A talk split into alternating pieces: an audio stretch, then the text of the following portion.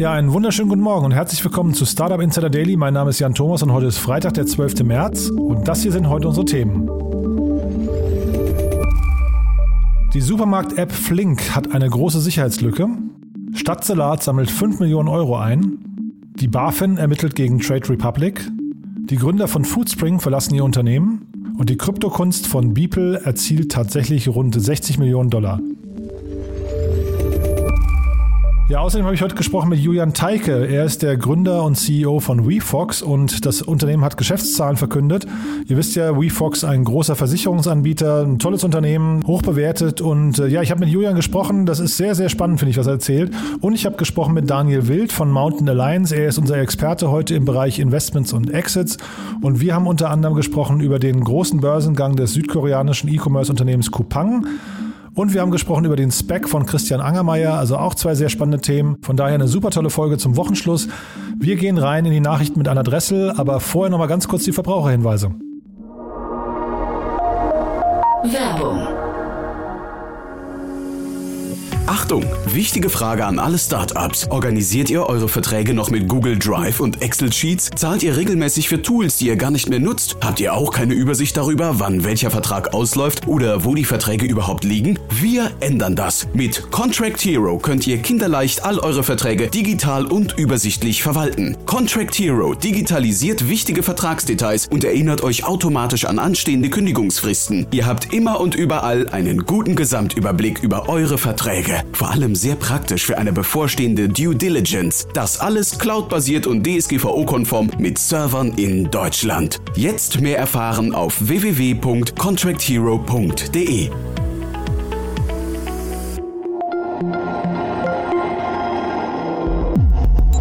Startup Insider Daily Nachrichten. Toller Markt könnte sein, Mittagessen, Abendessen ausliefern. Ähm, und wir haben da eine Lücke gesehen. Und zwar äh, war damals noch so die Zeit vor Foodora, Deliveroo und Co. Es gab eigentlich gar keine Möglichkeit, entweder mal was Gesundes zu bestellen oder auch was Hochqualitatives zu bestellen. Alles, was ich so auf Pizza.de und so weiter finden konnte, war ähm, Pizza bestellen, ganz offensichtlich, ähm, asiatisch, indisch. Und gab halt eine große Lücke so in dem Bereich, ähm, wo es in höhere Qualität reinging. Stadtsalat mit 5 Millionen Euro Finanzierung. Die nach eigenen Angaben größte virtuelle Salatbar Deutschlands erhält ein Investment in Höhe von 5 Millionen Euro. Das im Frühjahr 2015 von Markus Berg und Tom Smith gegründete Unternehmen ist ein Salatlieferservice, der auch mehrere Offline-Läden betreibt. Wie Markus Berg in seinem Blogpost verkündete, konnten sie, Zitat, Trotz all der Unsicherheit in der Corona-Krise mit unserem digitalen Food-Konzept und unserem Technologie-Know-how überzeugen. So starten wir mit mehr als 5 Millionen Euro frischem Kapital in das Jahr 2021 und haben uns viel vorgenommen. Die Investoren wurden nicht genannt. Laut Handelsregister sind die Unternehmer Maxim Weißer und der Pokerspieler Dominik Kofert die Hauptanteilseigner. Die beiden Gründer halten zusammen noch etwa 11 Prozent an dem Unternehmen. Supermarkt-App Flink mit Sicherheitslücke. Wie das Kollektiv zur Forschung in einem Blog-Eintrag bekannt gemacht hat, gab es beim Gorillas-Konkurrent Flink eine größere Sicherheitslücke. Dadurch konnten Unbefugte auf Namen, Adressen, Telefonnummern, E-Mail-Adressen sowie die letzten vier Ziffern der verwendeten Kreditkarten von Kundinnen und Kunden zugreifen. Die Daten waren angeblich so unzureichend geschützt, dass das Team innerhalb einer halben Stunde, Zitat, die Details von allen 4000 Bestellungen der letzten Monate abfragen konnte. Laut Flink wurde die Lücke inzwischen geschlossen. BaFin ermittelt gegen Trade Republic. Die Spekulationsrallye rund um die Aktien von GameStop haben für den deutschen Neo-Broker Trade Republic möglicherweise ein Nachspiel. Laut einer Anfrage der Fraktion Die Linke an die Bundesregierung hat die Finanzaufsichtsbehörde BaFin Ermittlungen gegen das Berliner Startup Trade Republic eingeleitet. Im Fokus der Ermittlungen steht das zwischenzeitliche Aussetzen des Handels und die Frage, ob die Einschränkung des Handels am 28. Januar 2021 zwischen 17.45 Uhr und 23 Uhr gerechtfertigt war. Dabei könnten viele Anleger Geld verloren haben. Zumindest gingen zu den Handelsbeschränkungen bis zum 15. Februar über 4400 Beschwerden bei der BaFin ein. Foodspring-Gründer verlassen das Unternehmen. Die beiden Gründer Philipp Schremp und Tobias Schüle verlassen Foodspring nach acht Jahren. Das für seine Nahrungsergänzungsmittel und Proteinshakes bekannte Unternehmen wurde 2019 vom Lebensmittelkonzern Mars übernommen. Der Verkaufspreis wurde nicht kommuniziert, beträgt aber mutmaßlich rund 300 Millionen Euro. Als neuer CEO wurde der ehemalige Red Bull-Manager Gerrit Meyer präsentiert. Die beiden Gründer sollen die Übergangsphase begleiten und bis zum Ende des Jahres als Berater fungieren. Nokia und Sony sagen Mobile World Congress ab. Der Mobile World Congress MWC in Barcelona zählt zu den wichtigsten internationalen Messen der Digitalbranche. Im vergangenen Jahr musste der MWC 2020 wegen der Corona-Pandemie ausfallen und auch in diesem Jahr könnte eine Absage folgen. Nachdem die Veranstalter am Montag ihr Konzept für die Präsenzmesse vorgestellt hatten, war zunächst Ericsson abgesprungen. Zwei Tage später haben auch der finnische Ausrüster Nokia und der japanische Konzern Sony ihre Teilnahmen abgesagt. SpaceX mit Millionenvertrag des Pentagons. Knapp 160 Millionen US-Dollar erhält die Raketenfirma SpaceX vom Pentagon. SpaceX wurde damit beauftragt, spezielle Raumfahrzeuge für das US-Militär in den Erdorbit zu befördern.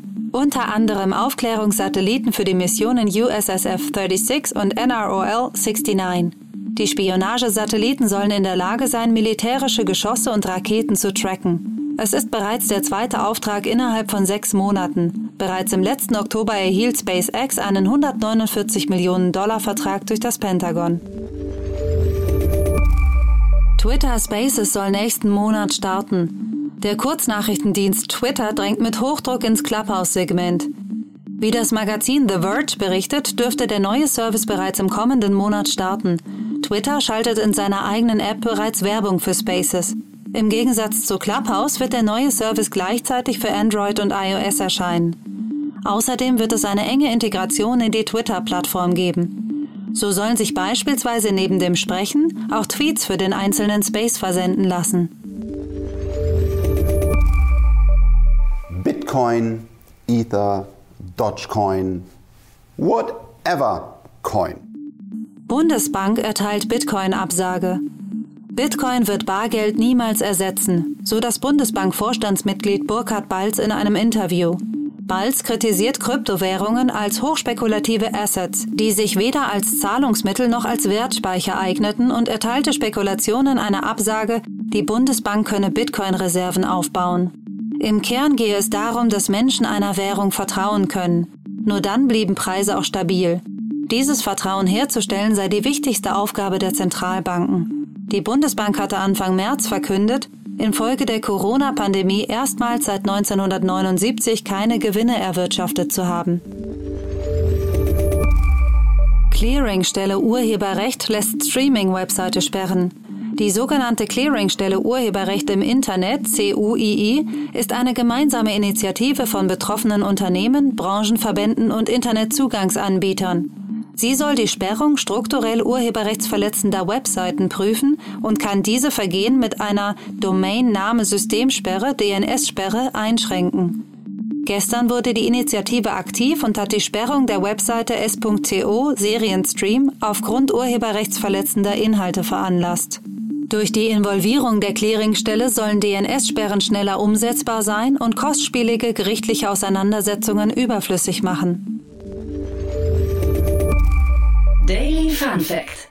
Yeah, it's it's just incredible, Carl. The, it's the first NFT ever sold at auction, the most expensive NFT ever sold, and one of the 20 most expensive works of art, period, ever sold at auction. The online auction for Beeples, the first 5,000 days just wrapped up at Christie's.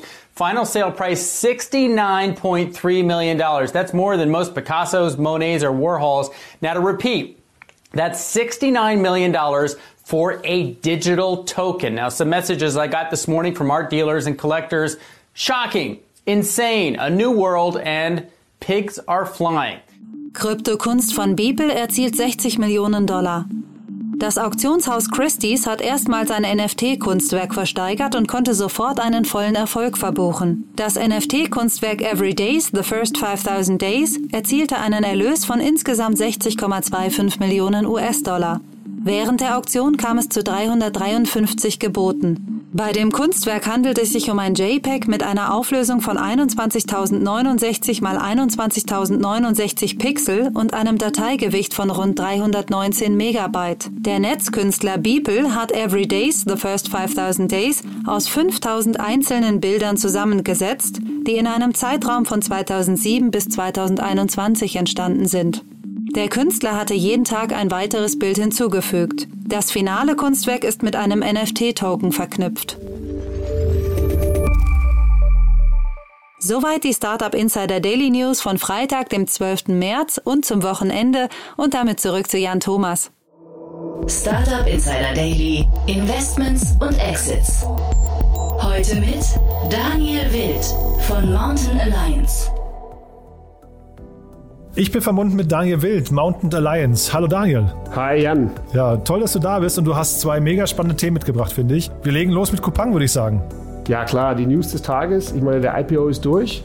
Die Aktie müsste jetzt gerade anfangen zu handeln. Das können wir, glaube ich, noch nicht sehen. USA Nachmittag. Das müsste jetzt irgendwann, glaube ich, wahrscheinlich um sieben oder so heute Abend losgehen.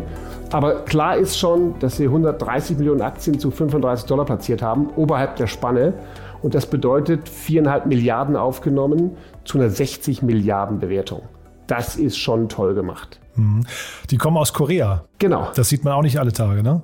nee, das stimmt. Coupang ist quasi das koreanische äh, Amazon oder, oder Alibaba. Der klare Marktführer im Bereich E-Commerce in, in Südkorea. Und die haben sich, glaube ich, wenn ich es richtig verstanden habe, extrem gewandelt. Ne? Die haben mal als Groupon-Klon gestartet. Ja, das, da, da weißt du mehr als ich. Also ich habe nur die E-Commerce-Story mitbekommen und weiß, dass sie heute eben sehr, sehr stark gewachsen sind und vor allem im Logistikbereich stark sind.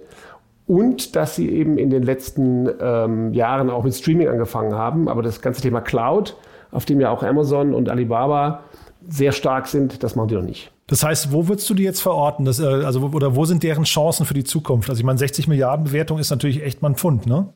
Also ich glaube, dass das, ich gönn's denen, ich glaube aber, dass sie da jetzt richtig diese Hype-Phase perfekt mitgenommen haben. Ich glaube, hier wird ein reifes E-Commerce-Geschäftsmodell, was die wirklich gut können, zu leichten Tech-Fantasiewerten bewertet. Also die haben ein Multiple, der ist höher als der von Amazon. Ja, und Amazon hat natürlich, jetzt kann man sagen, Amazon ist schon weiter, aber Amazon ist weltweit unterwegs.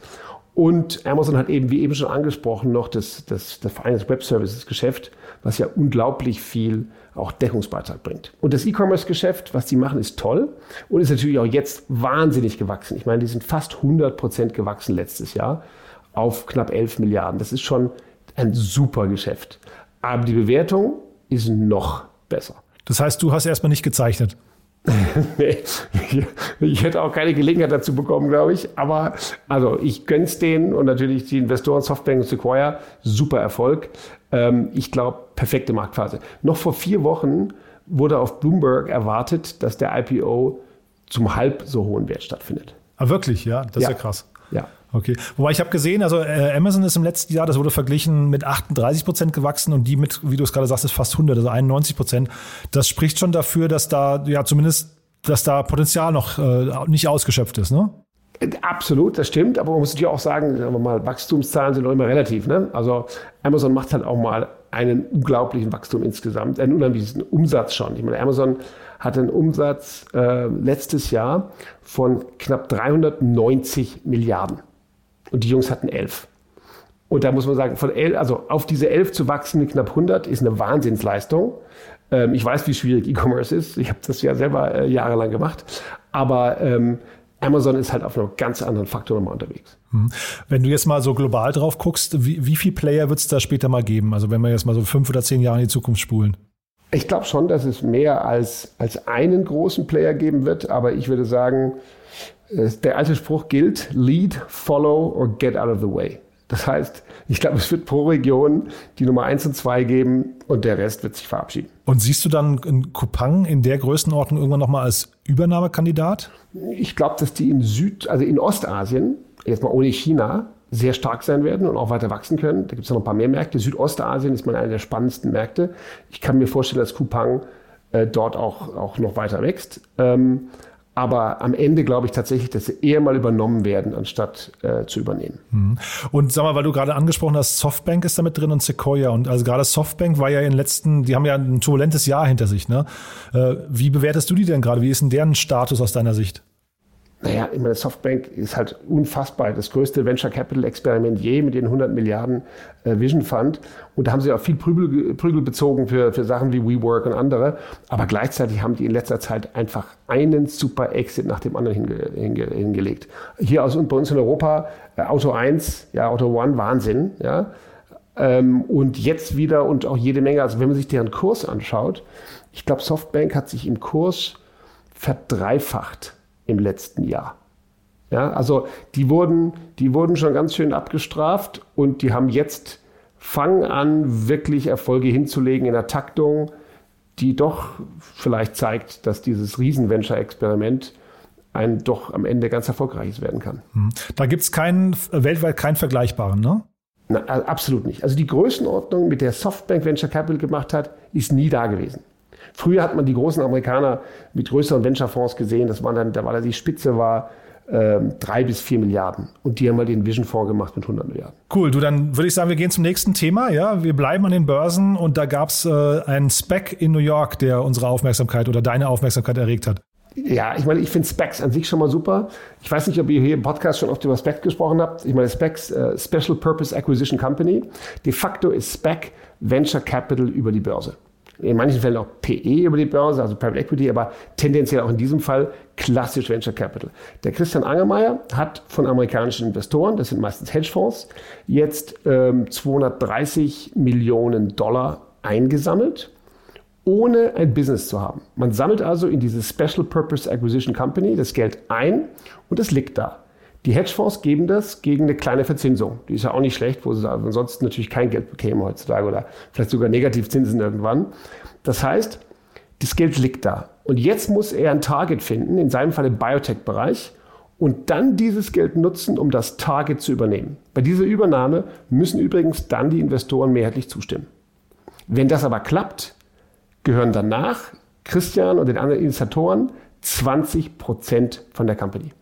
Das erinnert also komplett an das Venture Capital Modell. Ne? Quasi der 20-prozentige Carry ist da in dem Augenblick eingebaut, in dem die Initiatoren bei erfolgreicher Übernahme dann die 20 Prozent haben.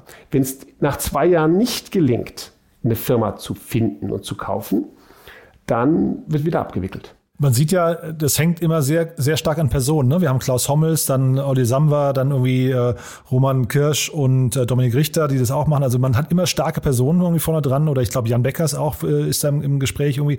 Jetzt Christian Angermeier. Warum braucht man diese Personen? Warum, wenn du sagst Venture Capital, was, die Venture Capital, da hast du ja eine Organisation eigentlich, die im Vordergrund steht.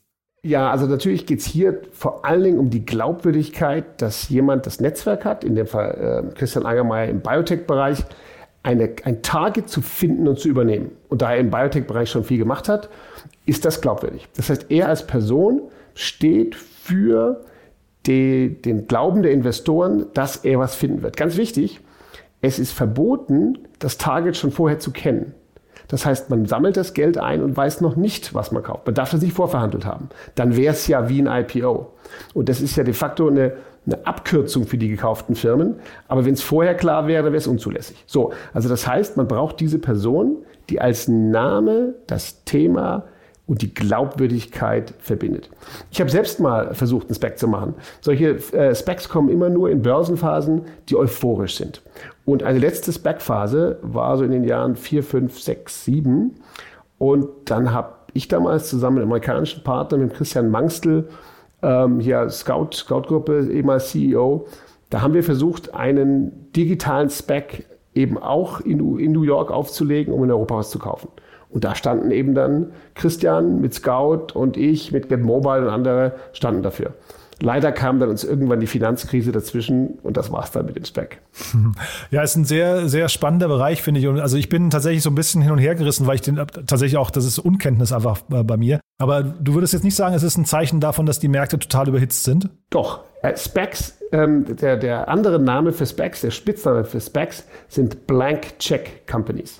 Also Blanko Check. ja. Das heißt, Das geht nur, wenn viel Geld da ist. Wir wissen zurzeit ist viel Geld da, mehr Geld denn je. Und das geht auch nur, wenn die Bereitschaft von Investoren da ist, an Wahnsinnssteigerungen und Wertentwicklungen in bestimmten Segmenten, jetzt Tech oder Biotech, zu glauben. Und das ist heute alles gegeben. Ähm, in der Phase, wo es keine IPOs gibt, gibt es sowieso keine SPACs. Aber wenn es viele IPOs gibt und dann noch Euphorie, dann ist halt die Bereitschaft, quasi einen Börsengang zu zeichnen ohne Business, ist dann da. Und das ist zurzeit. Und sag mal, vielleicht dann nochmal eine, eine generelle Frage, die mich immer wieder beschäftigt. Ähm, wir, wir haben jetzt gerade über Kapang gesprochen, aber jetzt auch über die Specs. Was ist denn deiner Meinung nach einfach äh, eigentlich eine richtige Bewertung für ein Unternehmen? Naja, das ist natürlich super schwierig. Jetzt wieder ein Beispiel von, von E-Commerce. Ne? Multiple ist nicht gleich Multiple. Also ich komme natürlich auch noch aus einer relativ klassischen Welt und sage, okay, irgendwann müssen Firmen auch Geld verdienen. Und dann muss es halt mal auch Multiples auf den Gewinn geben. Ja, also klassisches Price-Earnings-Multiple. Und das ist je nach Phase noch unterschiedlich. Das ist dann mal 20 Mal Gewinn oder auch 50 Mal Gewinn. Ähm, Im Bereich, nehmen wir mal äh, typisches Venture-Geschäft zurzeit, Software-as-a-Service-Modelle. Die werden heute bewertet mit 8 bis 10, manchmal auch noch mehr Mal Jahresumsatz. Wir haben zum Beispiel letztes Jahr aus der Mountain Alliance raus eine unserer Portfolio-Companies an die Börse gebracht, das ist die Exasol. Und die haben auch einen richtig starken Multiple bekommen auf ihren Umsatz. Aber das ist halt, in einem SaaS-Modell ist ein Umsatz-Multiple das Logische. In einem E-Commerce-Modell würde ich sagen, da wäre ich äh, normalerweise eher auf Dauer bei einem Profit-Modell und nicht bei einem, nicht bei einem Umsatzmultiple. Wobei das, was du jetzt gerade beschrieben hast, ist ja eher quasi, das sind jetzt die aktuellen äh, Regeln ne? oder die aktuellen Bewertungsmaßstäbe, die man da anlegt. Aber einfach mal grundsätzlich, ich meine, wir kommen ja alle irgendwie aus der Ecke wahrscheinlich, dass äh, irgendwann war eine Aktie mal so ein Dividendenthema auch noch. Ne? Und ähm, was, was würdest du denn sagen, ist, wenn man jetzt mal grundsätzlich auf den Markt drauf guckt, wann ist da Schluss bei der Bewertungsspirale, die, in der wir gerade sind? Also wo, wo würde man sagen, jetzt wird es wirklich unvernünftig? Ja, okay. Also das das ist ehrlich gesagt ein ganz einfacher Faktor des Abzinsungsfaktors. Also ist eine Frage, es ist ja so, eine, der, der Wert einer Firma ist der abgezinste Wert aller zukünftigen Erträge daraus. Ja, also der Dividenden über die nächsten Jahre und vielleicht eines endgültigen Verkaufs. Auf jeden Fall ist es eine aus der Zukunft auf heute abdiskontierter Zahlungsstrom. Und der Diskontsatz das ist der Risikosatz, ist immer, hat was mit dem Zins zu tun. Und wenn der Zins extrem, äh, extrem niedrig ist, wie zurzeit, dann werden immer höhere Bewertungen gerechtfertigt. Was ich damit sagen will, ist, bei Zinsen, die null und negativ sind und bei Krediten, die immer einfacher gegeben werden, würde ich sagen, ist das Ende der Fahnenstange noch nicht erreicht. Ich halte es trotzdem insgesamt schon für ganz schön, äh, also Anzeichen von Blasenbildung sind deutlich zu erkennen. Du, tolle Antwort, muss ich sagen, Daniel. Tolle äh, zwei Themen, muss ich auch sagen, die du mitgebracht hast. Wer mehr über euch wissen möchte, was, was macht denn genau Mountain Alliance? Äh, vielleicht kannst du euch nochmal in so zwei, drei Sätzen beschreiben. Wer soll sich denn bei euch melden? Klar, also wir sind, wir sind eine börsennotierte Gesellschaft, die in digitale Wachstumsunternehmen aus Deutschland investiert. Also wir sind quasi, wir sind wie eine Venture Capital Gesellschaft, aber nicht als Fonds, sondern wir investieren aus unserer AG die in München und Frankfurt gelistet ist. 32 Beteiligungen, ungefähr 50 Millionen in Assets und wir machen regelmäßig Exits und kaufen auch wieder Firmen zu. Schönes Geschäftsmodell, muss ich sagen. Glückwunsch dazu. Du, vielen Dank, dass du da warst. Also hat wirklich viel Spaß gemacht und waren auch tolle Antworten, muss ich sagen. Wir hören uns dann in zwei Wochen wieder, ja? Ich freue mich drauf, Jan. Vielen Dank.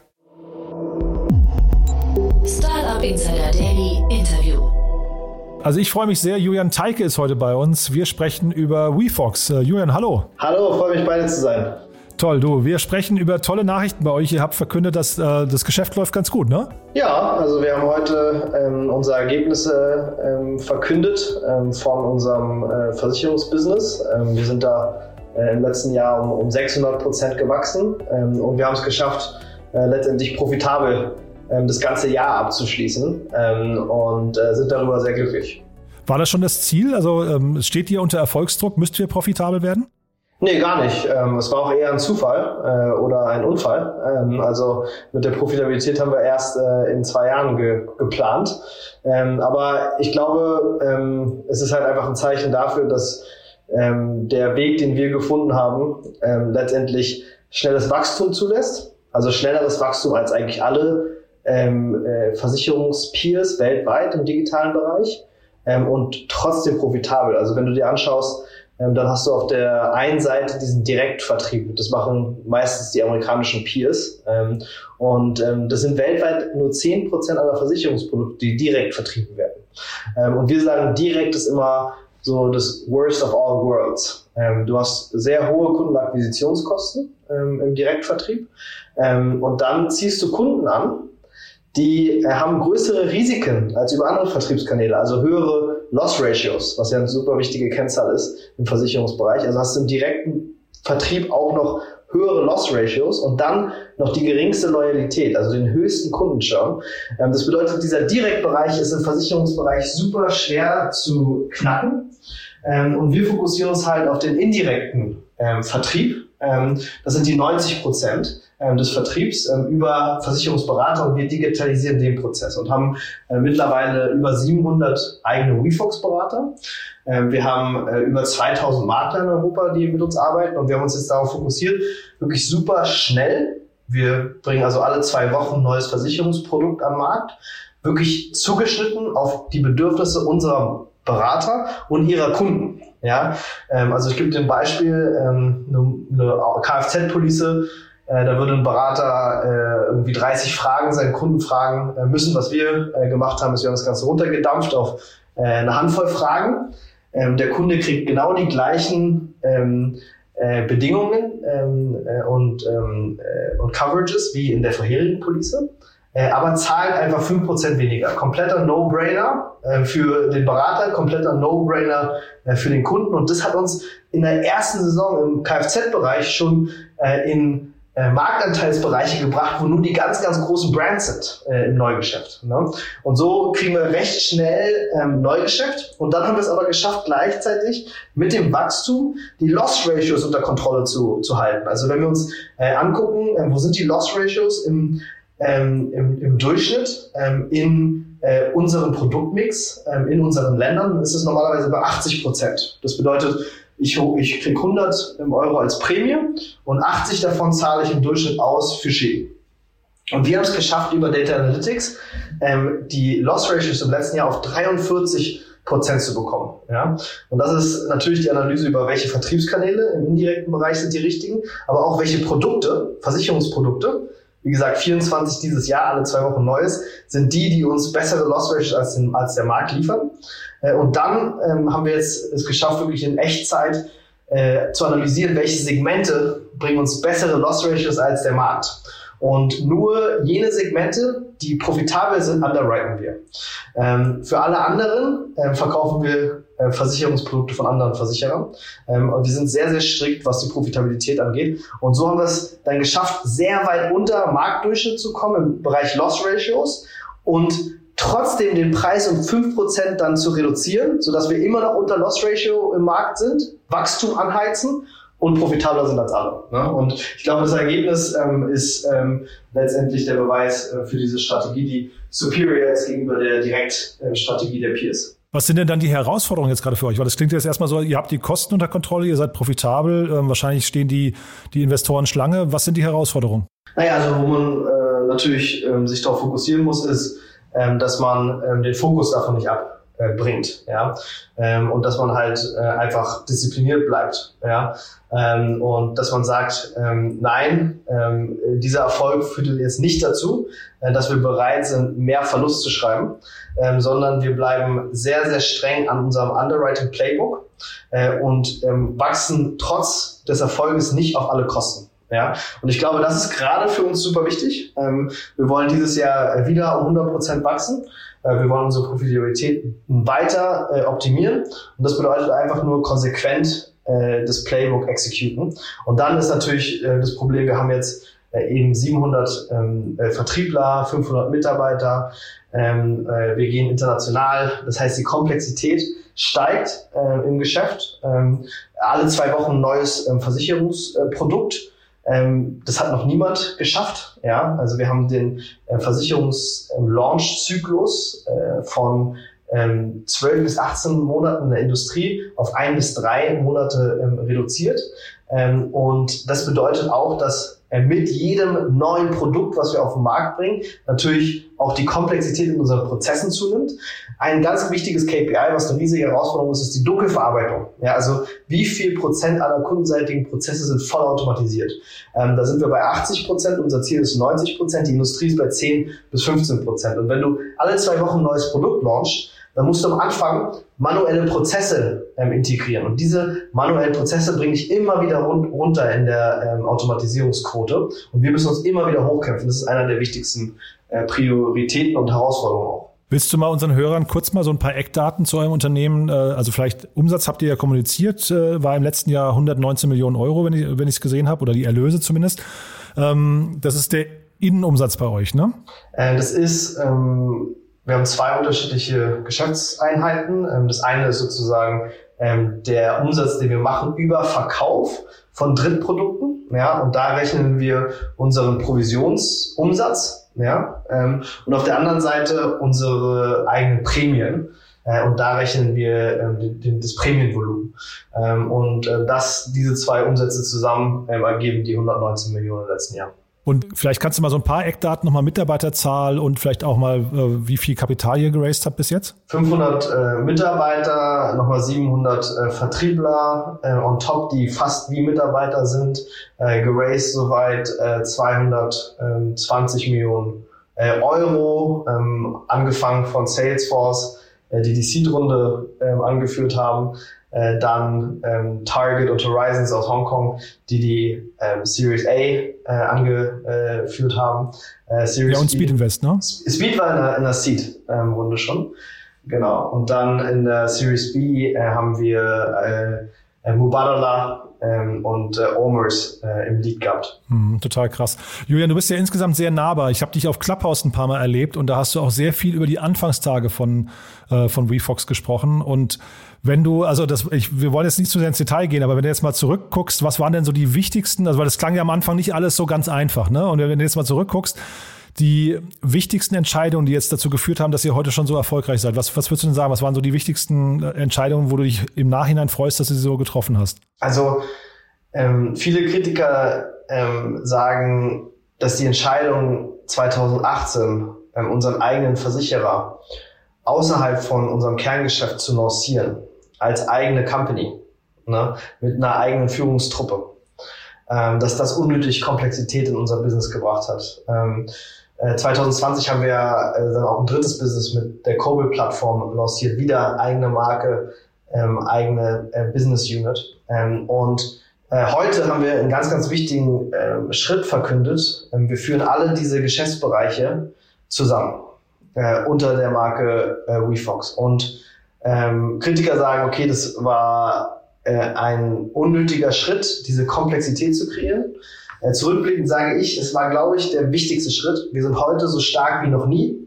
Ja, und ich glaube, genau aufgrund von dieser Entscheidung, ähm, wenn wir den eigenen Versicherer unter WeFox lanciert hätten, dann wäre er nie zu diesem eigenständigen, starken Business geworden mit dieser hohen Automatisierung, mit der Fähigkeit, so schnell Versicherungsprodukte zu lancieren.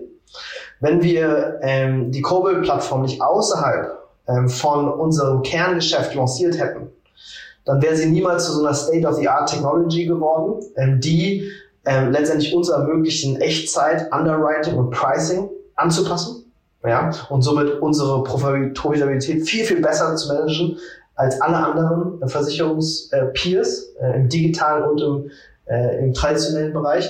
Und das ist eine Entscheidung, wo viele sagen, hey, du hast damit ähm, unglaublich viel Komplexität kreiert, du hast damit unterschiedliche Strategien zugelassen, du hast damit ähm, auch unterschiedliche Kulturen zugelassen. Es gab unglaublich viel Reibung aufgrund von dieser Entscheidung. Ja, es hat mich viele schlaflose Nächte gekostet, ähm, die mit den Konsequenzen dieser Entscheidung ähm, zu leben. Und deshalb ist heute für mich so ein krass, krass wichtiger und emotionaler Tag, weil jetzt führen wir zusammen, was zusammen gehört. Ja, und ähm, die Businesses sind erwachsen geworden. Ich glaube, sie sind viel, viel stärker so gewachsen, als wenn sie eingeengt unter der WeFox-Brand gestartet hätten.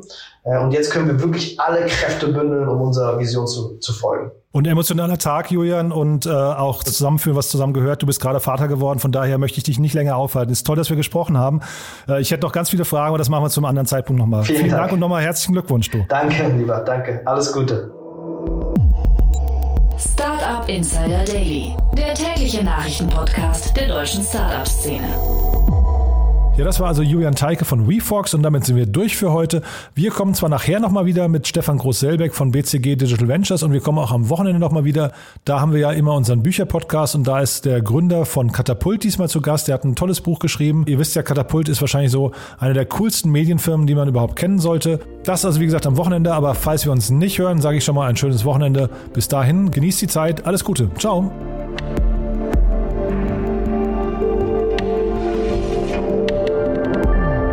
Diese Sendung wurde präsentiert von Contract Hero, die effiziente und übersichtliche Vertragsverwaltung. Alle weiteren Informationen auf www.contracthero.de.